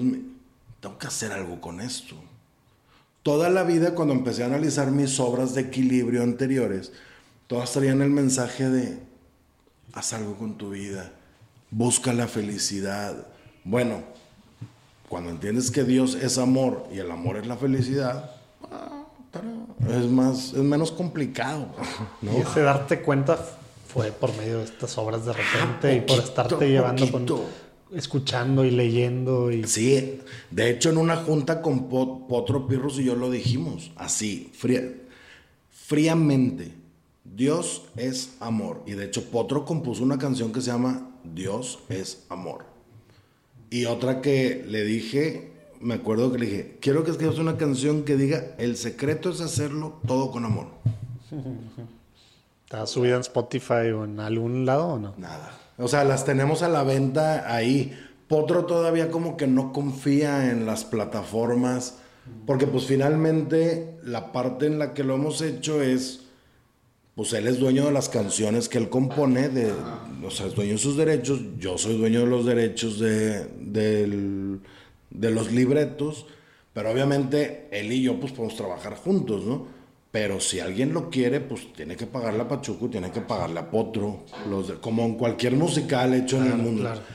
Pero si Potro y el padre Roberto, y aquí ya entra Lisette, son tres personas con una sensibilidad más allá de lo que te puedes imaginar. O sea, Potro ¿En, qué- es en qué sentido? son personas súper espirituales que en su vida, bueno, Pirro sí porque es su uniforme, pero no los ves con un crucifijo. Y sin embargo son gente que emana amor. Porque ya lo tienen como que muy claro en su vida. O sea, yo, eso es lo que aprendí de ellos, ¿no? De que, tranquilo. O sea, Dios es amor, punto. Dios es amor, Dios es... Que al principio suena muy bonito y suena como frase célebre para las elecciones, pero cuando el vivirlo. Exacto. Y vivirlo de neta, ¿no? Cuando alguien llega a hacerte la bronca, que no, es que... Está bien. Si cometiste el error, es, ¿sabes qué? Pues sí, perdóname. No, pero ¿cómo? Sí. Y si la otra persona se está equivocando, decirle, pues no, no es así. Pero no pasa nada. Sin engancharse. Sí, eh, cambia, cambia el chip, cambia el chip. Entonces, lo que yo he descubierto a través del estudio de la religión, porque finalmente es lo que hago, estudio la religión para convertirla en musicales, que aparte hay que deshebrarla para que le llegue a todo público. Porque yo no puedo presentarle una obra a alguien y decirle, no sé, ahora que hicimos la obra de San Pablo, toda esta onda de las cartas a los corintios y a los unos y a los otros y a los menganos y a los perenganos, ¿cómo se lo traduzco de forma que no tenga que saber para entenderlo? Entonces eso está cañón, porque primero tengo que entenderlo yo y luego le hablo al padre. Oye, a ver, Pirros, entendí esto, entendí esto, entendí esto. No, no entendiste ni o, ¿sabes qué? Sí, sí es por ahí, pero abusado con esto, abusado con esto, abusado con esto. Ok. Y la verdad es que Pirrus es un, es un, es nuestro jefe. Sí, sea, es la guía, digamos, Sí, ortodoxa. Es que fíjate, si tú ves que FAS, haz de cuenta, los fundadores somos Jera y yo. Pero luego el productor es el padre Roberto Figueroa. Y luego estoy yo como director general. Pero pues obviamente yo como dueño no ejerzo ninguna posición sobre Pirrus. Sino más bien es él sobre nosotros. Él nada más nos dice, Teresa de Calcuta. Y no lo volvemos a ver hasta el estreno. O sea, va a los ensayos a veces y se Sí, siente o cuando le preguntas cosas así. Que Exacto, de que, oye, Roberto, es que fíjate que me topé con esto, con esto, ah, abusado. O, y hay veces que me dicho, ¿sabes qué? No sé. Déjame le pregunto a alguien que esté. Por ejemplo, para la obra de un día especial, que era la historia de la Virgen de Fátima, pues consiguió uno que nosotros le pusimos Fatimino, porque es experto en las apariciones y le- entonces fueron cenas y cenas con él y nos platicaba. Entonces todo lo que íbamos leyendo nosotros, más lo que él nos platicaba, y luego pues está la parte esta que hablábamos al principio, que hay que poner a un lado y, y entonces ya queda la historia. Pero ahí estuvo más difícil porque Pirrus nos dice, nada más necesito, bueno, más bien quiero que incluyan dentro de la obra de la Virgen de Fátima a Monseñor Juan José Hinojosa, porque él era muy devoto de Fátima. Y yo, pero yo no sé quién es ese padre. Ah, no, se acaba de morir. ¿Y cómo lo voy a incluir? Oye, que ahí tienen su causa abierta para, Exacto. para ser, bueno, para empezar venerable. Exacto. Entonces, pues a investigar también del padre Juanjo. Y pues sin querer te vas Hay, hay un empapando. librito, ¿no? No, aquí fue todo puro testimonial. Nos fuimos a puro testimonial porque los libros que había no eran narrativos, eran descriptivos, ¿no? Entonces era la, la experiencia de alguien de él. No hablaban de las cosas que él había hecho. Entonces no había como platicar con personas que lo conocieron y la mirada de estas personas cambiaba. O sea, tú les decías, oye, ¿tú conociste a. Monseñor Robert, eh, Juan José? ¿Cómo? Juan, Juan- no, que era un tipazo, era un tipazo. La verdad, mi, mi mamá lo conoció. Sí, ¿qué falleció? ¿Cinco años o, o más? Debe ser como cinco, seis a lo mucho. Entonces, sí es así como que cosas bien interesantes. Sí, yo me acuerdo puntualmente varias confesadas con él. Y obviamente no voy a compartir la Mm. No, regañada. claro. No, pero yo ni sabía que existía. Yo ni sabía que existía él, como no sabía que existía la Virgen de Fátima. O sea, pues para mí cuando empecé con el milagro la Virgen, a la Virgen de Guadalupe, la Virgen María. La Virgen de Fátima, ah, pues o la Virgen. Digo, que en realidad todas son la Virgen María, pero vamos, no le veía diferencia entre A o B. y, Pues bueno, todo esto que uno va aprendiendo es, pues bueno, son las diferentes expresiones o demostraciones de amor, punto. Sí, advocaciones dicen. Exacto. Oye, ¿ya sabes qué obra sigue o no? Sí, pero todavía no puedo decir. Oye, yo, yo voto para que alguna vez hagas una de Santo Tomás Moro. Bueno, eh, tenemos una lista de Se puso muy nervioso, se me hace que es la que sigue. No, ¿eh? no, es santo. No, eh, hay, ahorita para el próximo año hay dos opciones. Reponer una de las de la primera etapa de Kefaz, cuando se montó Eche Homo no va a ser, no se preocupen. Ya, esa ya la hicimos muchas veces.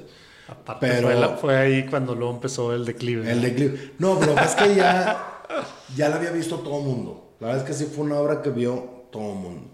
Pero está la opción de reponer una de las anteriores, porque aparte este año cumple 15 años que faz. Entonces ahora en las funciones de septiembre queremos hacer la develación de placa de 15 años. Órale, y todo. Entonces, pues vamos, vamos a ver. Entonces, para el próximo año sería esa o una obra nueva, pero que es como la de Martín o como la de mm, Fátima, que escrito de él hay tan poquito, o sea, de Martín hay muchos libros, pero que realmente sean fidedignos, comprobables Sí, o sea, de la época es. es nada, ¿no? Entonces, este santo nuevo que, que Pirrus me, me pidió, a lo mejor nos va a tomar mucho más tiempo que tarea. dos meses para hacer la obra. Entonces por primera vez le Hay que, dije... ver, hay que ver los tiempos cómo se dan. ¿no? Sí, por primera vez le dije tan. Porque normalmente él nos dice, son dos meses de estudio profundo así fuerte y luego ya de escribir. Ya. Pero esta vez tengo tres meses y no he encontrado mucho. Entonces, no hay bronca inventarle alrededor. Digo, la del milagro, todo lo de los españoles y los indígenas era inventado. Pero este santo en especial se me hace muy arriesgado inventarle una infancia. No, como lo hice con Teresa. O sea, con Teresa, toda la, la parte de ella de adolescente y de niña es inventada, o sea, es, es historia. Pero que nos llevan a contar pues, su verdadera labor, ¿no? Y eso que ella es bien reciente, ¿no? Y ella es, exacto, o sea... Que en teoría, pues hay muchas. Oye, este, se me está ocurriendo ahorita una idea loca. A ver si nos haces unos anuncios. este, así padres para promocionar cuando estén eh, por lanzar alguna producción Ajá. o que tengan alguna convocatoria o algo y, algo y los ponemos aquí en el, en Ah, el podcast. Pues mira, bien fácil. Los esperamos este 5, 6, 7 y 8 de septiembre. Auditorio San Pedro. Sí, Teresa. Sí. Ah, va a ser la de Santa Teresa. Sí, rep- repetimos Teresa. Teresa. Ah, no, pues una vez. Oigan, pues, les, les recomiendo a todos de, de viva voz, fuera de que a lo mejor tú tienes amor porque tú le hiciste, ah, padrísima para ir con los niños de cualquier edad. ¿eh? Gracias. La verdad es que padre que se logró porque ese es el objetivo. Auditorio San Pedro dijiste, ¿ah? Auditorio San Pedro 4, 5, 6 y 7. Jueves, viernes a domingo. Septiembre. Y bye. Bueno, O sea, de se bromas, sí, Los te vamos a boletos, pedir el- ¿dónde los compran? un audio. Superboletos.com. Ok. Y ya, órale. Ahí están los, y ahorita están 2 por ¿no? 1. Y la obra se llama Eh, Teresa de Calcuta el Teresa musical. Calcuta el musical. Sí, la verdad es que ahorita en, en superboletos.com están al 2 por 1 Ahí vamos a poner el link para que también no Sí, batallen. y en taquilla pues ya te salen 300 pesos. Mucha gente nos ha dicho, es que ¿por qué lo dan tan barato el boleto? Porque me interesa que vaya la familia junta. Sí, si no, ya con los 3, 4 hijos ya sale caro. Sí, no, pues es que según la gente que sabe, porque pues nosotros estamos en el proceso, los boletos de Cafás deberían de costar 500, 1500, no, 500, 1000 y 1500. ¿Quién paga esa cantidad? Oye, que, hemos platicado con varios, eh, ¿qué te digo? Cantantes, creadores de contenido diferentes cosas. Y es el tema precisamente, yo también con Maurilio, que es comunicador católico, que trae varios de estos rollos, Luis Alfredo, etcétera. Pues ¿quién paga? Pues mucha gente paga, mientras no sea católico, ajá. El, el tema de pagar por lo católico, estamos bien mal acostumbrados que lo católico tiene que ser gratis. Bueno, aquí es peor. Lo hecho en Monterrey, los regiomontanos no lo consumen si no lleva una M o es- una T de Monterrey o Tigres. ¿Y eso es entonces por malinchismo o es por, por, por qué? La verdad, O por, por codos. No, no, no, no, no es por codos. No, digo, vino Chicago, el boleto más barato costaba dos mil pesos y estaba lleno. no, etcétera, etcétera. Todos los fines de No. semana y todas las arenas y cosas están sí. y carísimas. ¿eh? No, la, ver- la verdad es que como creador de teatro tenemos que asumir los que hacemos teatro la responsabilidad de que hubo mucho tiempo que se estuvieron haciendo malas cosas en Monterrey. Ya. Se estuvieron haciendo O sea, chafas está las cosas. acostumbrada en la Monterrey. gente que sí hay, que pagas calidad. Exacto. Bueno, no, porque también luego vienen unas obras del DF terriblemente espantosas y como quiera la gente las llena y aplaude de pie y es un mugrero.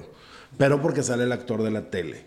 Y a veces el público piensa que el Sí, que está arriba del escenario te va a ver aplaudirle de pie y se va a sentir muy bien. Pero no, sí, o sea, pero la realidad es que hubo un tiempo donde cayó mucho la calidad en Monterrey porque el que tenía dinero para hacerse publicidad no estaba haciendo bien las cosas. Y el que estaba haciendo bien las cosas no tenía dinero para publicidad. Entonces nadie se enteraba que las estaba haciendo. O sea, porque teatro bueno en Monterrey siempre ha habido. O sea, Pero- entonces esto es independientemente del tema católico. Tú estás hablando del tema, o es una ingrediente adicional. Eh, Es un Sí, extra. es que se van sumando. sea, Sobre todo ahorita que lo, lo cool, lo in es ser anticatólico. O sea, eso creen que les da una importancia, una trascendencia. Sí, ser polémico contra Dios, contra la, iglesia o algo. Que digo, a mí eso no me preocupa. Digo, nosotros en Kefaz de hecho tenemos como un...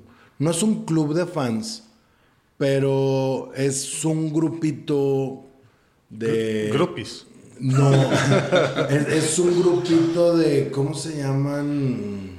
De budistas que rentan un camión y van a ver todas nuestras producciones. Nice. Y son como 130 personas Wow. porque lo que nos comentaba uno de ellos es, nos gustan tus obras porque no tratan de imponer la religión católica.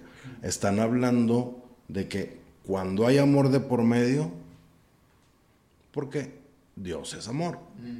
Sí, entonces el nombre que le pongas, Dios, Jehová, Buda, bla, bla, todos van hacia el mismo camino. Sí, nada más creo yo, todos nacimos en diferente lado de, del, del cerro. De este lado del cerro se llama Buda, de este lado del cerro se llama Jesús, de este lado del cerro se llama Jehová. Pero si realmente analizas todas las religiones, todas nos llevan al amor. Punto. Fanáticos existen en todas las religiones y son los que han echado a perder el mundo. El fanático, porque el fanático es el que ha hecho que ahora esté de moda el fanático anticatólico. Sí, o sea, el No, anticatólico. y muchos hemos sido malos ejemplos también. O sea, no hemos sido ejemplo de lo que debe ser un católico, ¿verdad? Lo que- como eh, persona y a lo mejor también como iglesia en ciertos lugares, ¿no? Bueno, pero ya es- hablamos de la institución que ya es otra cosa. Pero es que eh, eh, para mí ese es un tema. Uno no tiene por qué ser ejemplo o antiejemplo de ser católico. Uno es, punto. Vas a cometer errores, vas a, a, a regarla en algunas ocasiones, pero no porque yo me equivoqué, el otro puede decir, ah, es que los católicos. Claro. eh, Ah, bueno, Ese es pero- un pretexto. Exacto. No. Pero, pero digo, así somos humanamente. Sí. Ahorita la bronca que tenemos es que como iglesia, como institución, pues está en el ojo del huracán por situaciones muy ajenas a nosotros como católicos, como, como parte de, pero que sí está, sí está bien complicado y que yo creo que lo mejor es lo que está haciendo el arzobispo actual de, de- de la arquidiócesis en Monterrey, es la ley por delante para todos los sacerdotes. Y eso para mí es un ejemplo de congruencia. A la primera, A la primera Afuera. vámonos. Y, y- y no hay disculpas, no, no, o sea, es, hay errores, tiene que haber se consecuencias. aceptan y hay consecuencias. Y sin ocultarse, ¿verdad? ha sido muy abierto. Y Ya eso, lo, ya lo tuvimos al señor arzobispo y quien quiere escuchar, y vamos a poner un link a- al episodio con él. es mis respetos con, con el señor arzobispo. Sí, de hecho, de, así también ah, lo platicábamos este, Urquidi y yo. O sea, muy naturalmente tocó el tema y sin temblar y sin nada. O sea, muy... No, pues Porque es que, obvia- obviamente es un tema tabú, eso es obvio. Es un tema muy difícil, ¿verdad? claro, Este- pero no puedes, no, no, no, nada más Claro. no, no toquemos ese tema, no, el tema existe y está, y la única forma de solucionarlo primero es aceptarlo. Ya lo aceptamos, ok, que sí. No, y, y es, digo, no hemos dicho ni siquiera, ¿verdad? el tema de los abusos es uno de los tantos mil temas que como Dentro iglesia hacemos. Claro. Pero, pero bueno, creo que podemos hablar mucho de, de todos esos temas eh, y de mil otros más temas. No, hombre, Eh, padrísimo. Pachuco. Pachuco. Oye, pues hay una sección aquí muy polémica que a Según- José según- Manuel es, según un Lalo. tema, es un tema tabú para José Manuel. Según, según Lalo es súper polémica. No, no tiene nada de polémico, siempre lo tengo que explicar porque se asusta aquí el invitado. No, es, es nada más una sección de preguntas y respuestas rápidas. Ok. Este, lo primero que se te venga a la mente, este, la idea es que sean respuestas de dos, tres oraciones de lo primero Ah, que lo te que te iba a decir, qué tan exen- exen- extensa la respuesta. Yo les dije que hablaba mucho. Ori- originalmente rápido era unas palabras, ¿verdad? Sí, sí, Y pero- luego de una oración se fue a dos y ahora ya No, no, estamos en es dos, que tres. también Urquidi ha puesto preguntas profundas, entonces de que ¿Qué es la vida? Tres palabras. Un ¿Qué es frenesí, una ilusión, una sombra. No, vamos a tratar de hacerlo concreto y profundizamos en la que ustedes quieran. Pues en la que tú. Si nos sientas, metemos, eh, porque luego también nosotros la hacemos más larga y así. Si nos metemos, pues ahí.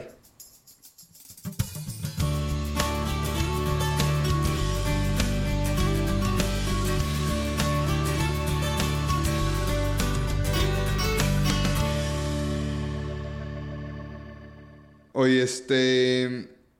¿Te acuerdas de la primera vez que tuviste alguna experiencia espiritual? Más o menos en qué edad fue, algo que rápido que. El día de mi boda. El día de mi boda. Uf. Ah, me acuerdo y se me hace. No. Pues es que imagínate, estás con el amor de tu vida, con tu familia, con Dios. Y eso es Dios. Oye, qué Amor. padre que nos hayas compartido eso. ¿eh? Así, Uf. o sea, no es. Sí, no, hombre. Bueno, no, Sí, el día de mi boda. O sea, para mí el día donde sentí a Dios así, agarraba mi mano, fue mi mano, la de mi esposa y la de Dios. O Qué bendición. ese Qué día. padre. Nice. Él haciéndolos uno. Oye, has platicado que te has metido a investigar mucho algunos santos, etcétera. Pero ¿tienes algún santo patrono? No. Digo, está el santo patrono del teatro que es. ¿Quién es? Ay, hasta Hernán Galindo escribió una obra de él y ahorita se me olvidó. Bueno, ahí la buscamos y lo ponemos. Bueno, sí, no, no. Ni, me, ni me suena. No, para mí no, no hay uno. Te puedo decir mi obra favorita de que faz, pero no es porque sea mi santo favorito. Bueno, que estamos en esa. Teresa. Tere- bueno, Teresa combinado con Martín y el Milagro. Es que aparte como nos tocó verla viva, ¿verdad? Digo, Sí. no en persona, ¿verdad? Sí, pero es la vimos en la tele, ¿no? Sí, Está muy real. Oye, esta se me hace que te va a gustar porque nos has dicho mensajes muy, muy buenos al respecto. ¿Qué significa ser católico? Sobre todo hoy en día. Ser católico significa aceptar y respetar a todos. Porque el significado católico es universal. La palabra católico significa universal. Entonces, católico es el que no juzga a nadie bajo ninguna circunstancia, razón, preferencia, color. O sea, ser católico es aprender a amar a todos por igual. No, se le llama católico no porque Dios nos ama a todos. Digo, ya nos hizo, claro que nos ama. Ser católico es amar a todos. Qué fácil se oye, ¿verdad? Sí, se dice, no, la teoría está bien padre. Oye, Pachuco, ¿tienes alguna oración? Así que, o alguna frase ejaculatoria así que de repente No. digas tú, digo, has dicho muchas veces Dios es amor, pero algo así que tú digas, No, yo platico- de repente se me viene o así. Yo voy o en platicando momentos con él en el difíciles. coche o no. de- como si estamos platicando ahorita, sí platico yo con Dios. De que, oye, la estoy regando en esto, o ayúdame en esto, o pues ahí te encargo, ¿no? Digo, nunca te pido, pero pues ahí sí tienes chance, ¿va? Pero sí, o sea, realmente es. No, no, o sea, no lo reconozco. A lo mejor si le preguntas a alguien del elenco, a mi esposa, a un amigo, te dice, no, siempre dice esto. Digo, porque digo muchas malas palabras. He estado bien concentrado ahorita. pero sí, o sea, pero así una oración, o sea, algo que tenga que ver, no. No, no, no. Digo mucho gracias, porque en realidad estoy muy agradecido, ¿no? O sea, incluso el elenco que sale en la obra que van con nosotros, de que no, es que gracias por la oportunidad. Gracias a ustedes por subirse al barco de, de esta locura, ¿no? O sea, y a los papás, o sea, yo creo que es gracias lo que digo más. Oye, es una oración. eh, hace rato dijiste algo que me gustó bastante, la verdad, que fue, oye, eh, como el, el darte cuenta así que, o compartir, que nos demos cuenta que la santidad está a nuestro alcance, ¿sí? Este, entonces ahí te va una pregunta de esas. En tu experiencia, ¿algún tip práctico que, nos- que le pudieras dar a cualquiera que está escuchando que quiere ser santo hoy en día? Que aprenda a perdonar. Aprender a, A lo mejor perdonar. algo fácil. No, es que para aprender a perdonar, primero tengo que aprender a saber que me siento afectado por el otro. Ahora esta indiferencia tan grande que existe por las redes sociales que nos han deshumanizado, nos hace darnos cuenta a veces que ves a alguien y dices, ay, ¿por qué ya no siento igual? Pues estás enojado y ni siquiera cuenta te habías dado con alguien porque hizo un comentario. Estás por- inmune a todo Exacto. porque tanto odio por todos lados. Exacto, entonces Híjole, yo creo que el camino a la santidad es aprende a perdonar. Pero primero aprender qué es el perdón, aprender a perdonar y amar. O sea, decir sí, Señor. Digo, la, la vida te pone las pruebas. O como decimos aquí, señor. Señor. Dale, ya no eres chilango. No, no, no, soy chilango montano. Oye, pues has leído muchas cosas en tus investigaciones, Pachuco. Con que no nos recomiendes el, el Nicamo Poba, pero nos puedes recomendarle un libro que, que te haya causado gran impacto. Digo, no tiene que ser religioso. No, y no, no recomendaría algo religioso porque si necesitas una asesoría de un padre para leer o de alguien que le sepa. Pero.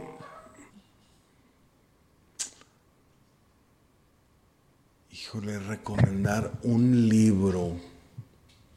Bueno, hay un libro que se llama Los Cuatro Acuerdos, que está padrísimo, que habla de la de la filosofía, no me acuerdo si es tolteca o no, Sí, tolteca. Que, que te enseña a, a aprender a hacer más sencilla la vida, ¿no? Dividirla en cuatro, no te tomes las cosas personales, da lo mejor de ti mismo, sé claro en tus palabras y no supongas. O sea, si tú no supones, eres claro con tus palabras, das lo mejor de ti. Entonces, pero ese es un libro ya como para más grande. No, la verdad es que yo les diría que lean Tom Sawyer, que lean eh, Hans Christian Andersen. O sea, algo que te despierte la imaginación, que te haga volar. falta el. Principito, el Principito es una obra llena de, No, lo de puedes leer- amor. lo puedes leer mil veces y Sí. sacarle diferentes cosas. Está llena de amor. El Principito es puro amor. Es más, creo que es el, me- el primer libro que a leer un niño. Y ah, El Caballero de la Armadura Oxidada, de Eric Fisher. Que es así como lectura medio instruccional, motivacional que funciona para niños. Oye, ¿alguna cosa por la que quisieras que nosotros y los que nos escuchan oráramos o intercediéramos? Mm, no. Bueno, Está- Estás muy bien. porque, le- porque les vaya bien en, en- en- en Sí, las obras. o sea, pues realmente, pues que oren por, por platicar con Dios, o sea, que, que se regalen ese momento, no de rezar, sino de orar, o sea, es más, vamos, ni siquiera por ellos mismos, cuando estás orando así chido, estás te entra una paz tan fregona, entonces, pues más bien es que, que se abran a salirse de las, de las oraciones que nos enseñaron en el catecismo y platiquen con el Dios amigo de que, oye, fíjate esto. Y se entabla una conversación bien chida. Muy bien. Oye, Pachuco, ¿crees que nos faltó preguntarte algo? ¿Quisieras decir algo antes de No, cerrar? pues ya hablo bastante, pero pues yo creo que decirle en general a, a los que escuchan que, que se den la oportunidad de ir al teatro en general.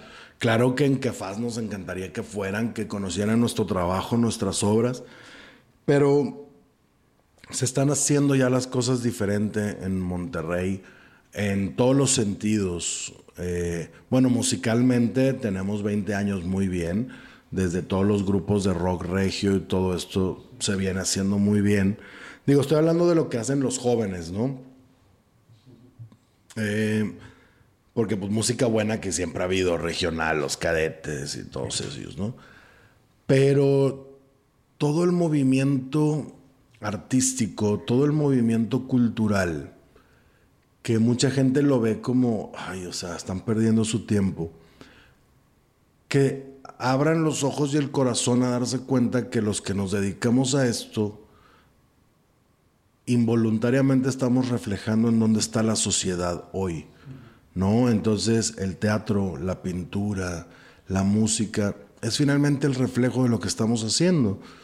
Y que hubiéramos venido haciendo malas cosas, era como, o sea, los que hacemos teatro, es, oigan, para allá va la sociedad. No, nos hicieron caso.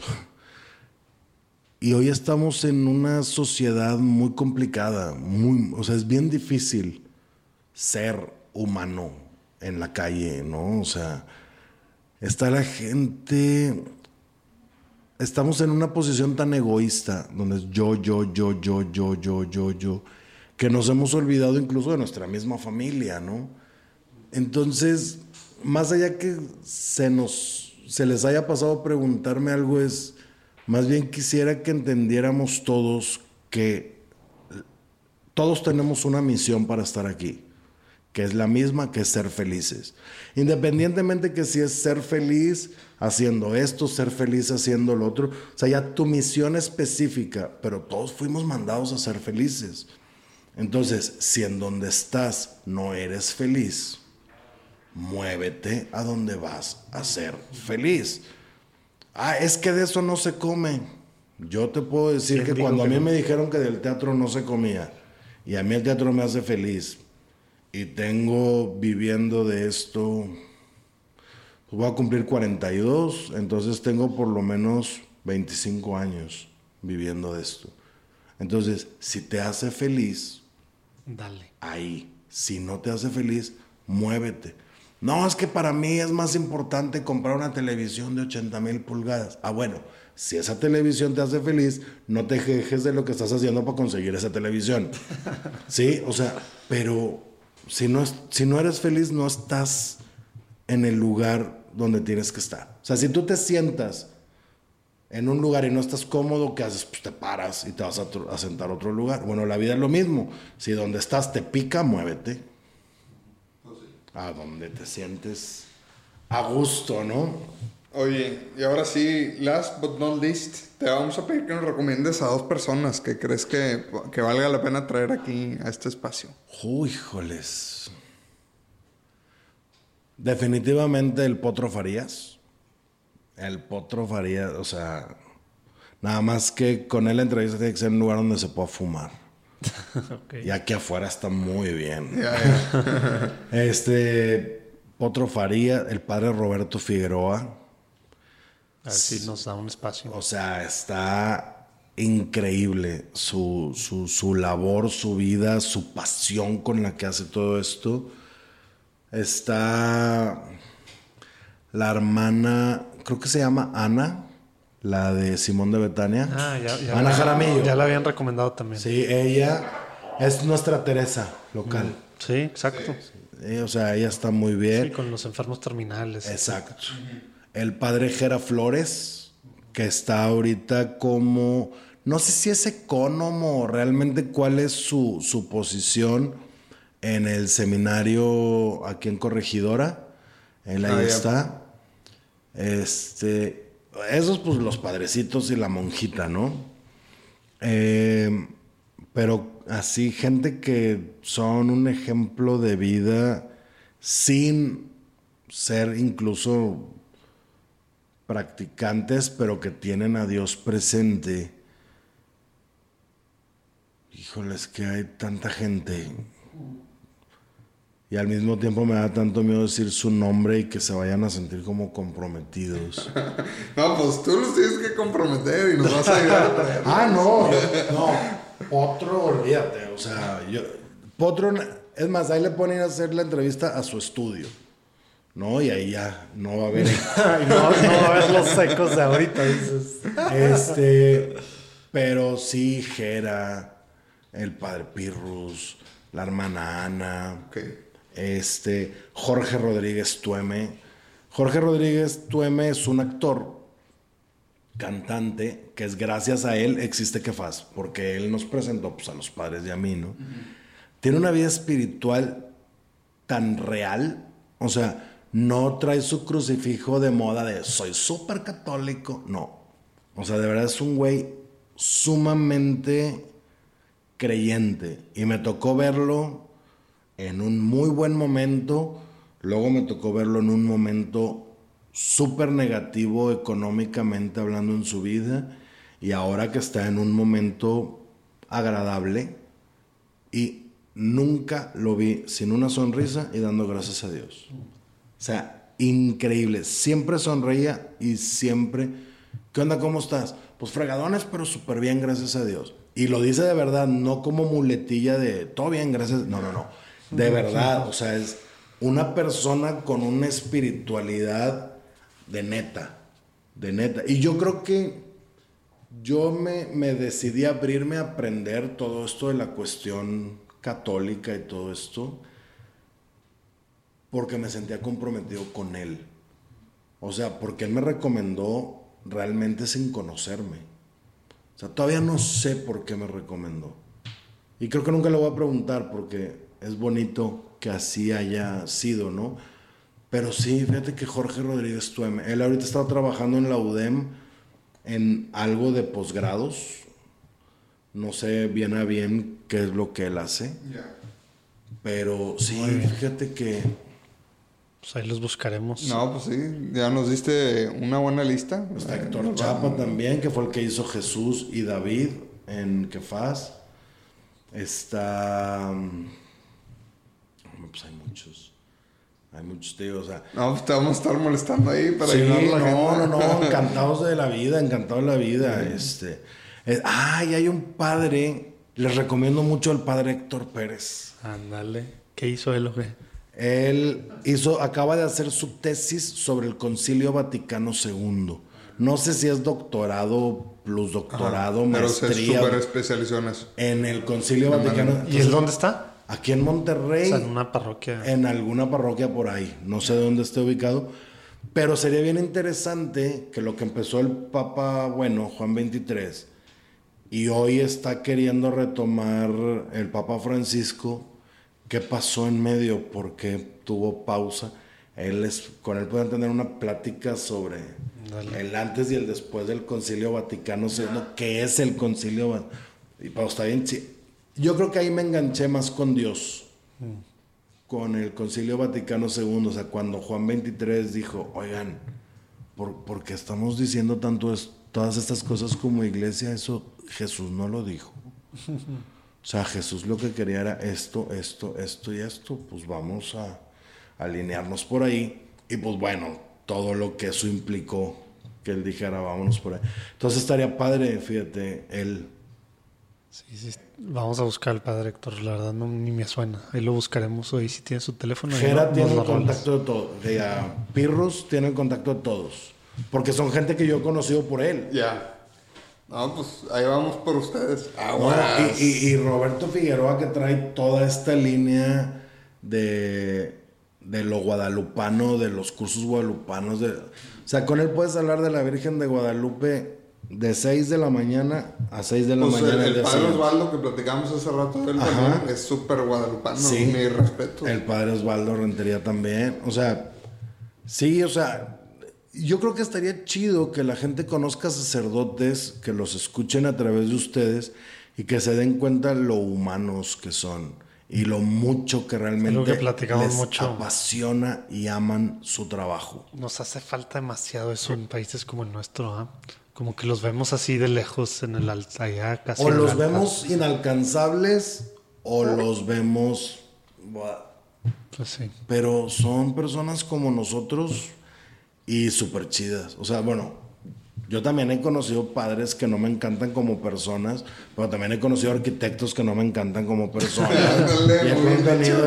conocido Sí. licenciados que no me encantan. O sea, no tiene Sí, que son ver personas, su, claro. su vocación y su profesión. Y como dijiste hace rato también, pues hay que aprender a no juzgar. ¿verdad? Sí, o sea, si no estás en los zapatos del otro, no sabes por qué está caminando de puntitas. No sabes si trae una piedra, le duele el talón o está mal formado. Claro. Entonces, sí. Oye, Pachuco, pásanos tus redes y cómo te puede la gente contactar y a Ok, mira, el Facebook de Kefas Producciones es con K, E, F, A, S, espacio Producciones en Facebook. En Instagram, arroba Kefas Producciones. En Twitter, arroba Kefas Production. Y Ahí quisiste irte más internacional. lo que pasa es que no cabía más producciones, entonces lo tuve que cortar.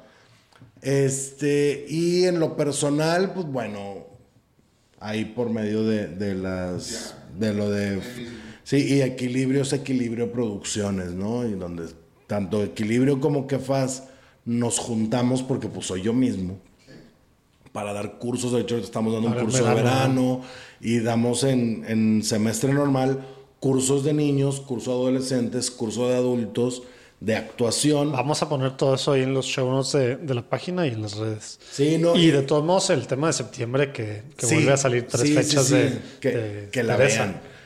Es jueves, viernes, son cuatro días. Ah, cuatro. Y la neta, vayan a verla y si no te gusta, te devuelvo tu dinero si me encuentras. Se sale corriendo 10 minutos antes. No, no, la verdad No, qué es padre. que No, es- gracias por la invitación. Este, yo ahí voy a estar. Sí, es ver a talento regio, neta, partirse el alma en el escenario. Qué padre. Y con una calidad. Realmente, pues Potro y yo ahí lo que hacemos es escribir, pero le dan una vida. O sea, entre todo el equipo de producción que tenemos, iluminación, sonido, la coach de actuación, eh, coreógrafa, eh, la coach vocal, ellos y el elenco logran cosas de verdad, le dan vida a la obra muy fregón. No, y pues a quien esté, tenga la oportunidad de escuchar esto del elenco, pues ánimo. Sí, Nos no. emociona mucho y pues... ¿Cuándo sale este que- programa? En algún Oye, momento no, de agosto. En noviembre. en noviembre. En algún No, momento de no, agosto. un- en un par de semanitas yo creo. O sea, en agosto. en- Ok, pues para compartirlo todo, para que la gente lo conozca, porque creo que está padre la labor que ustedes hacen de...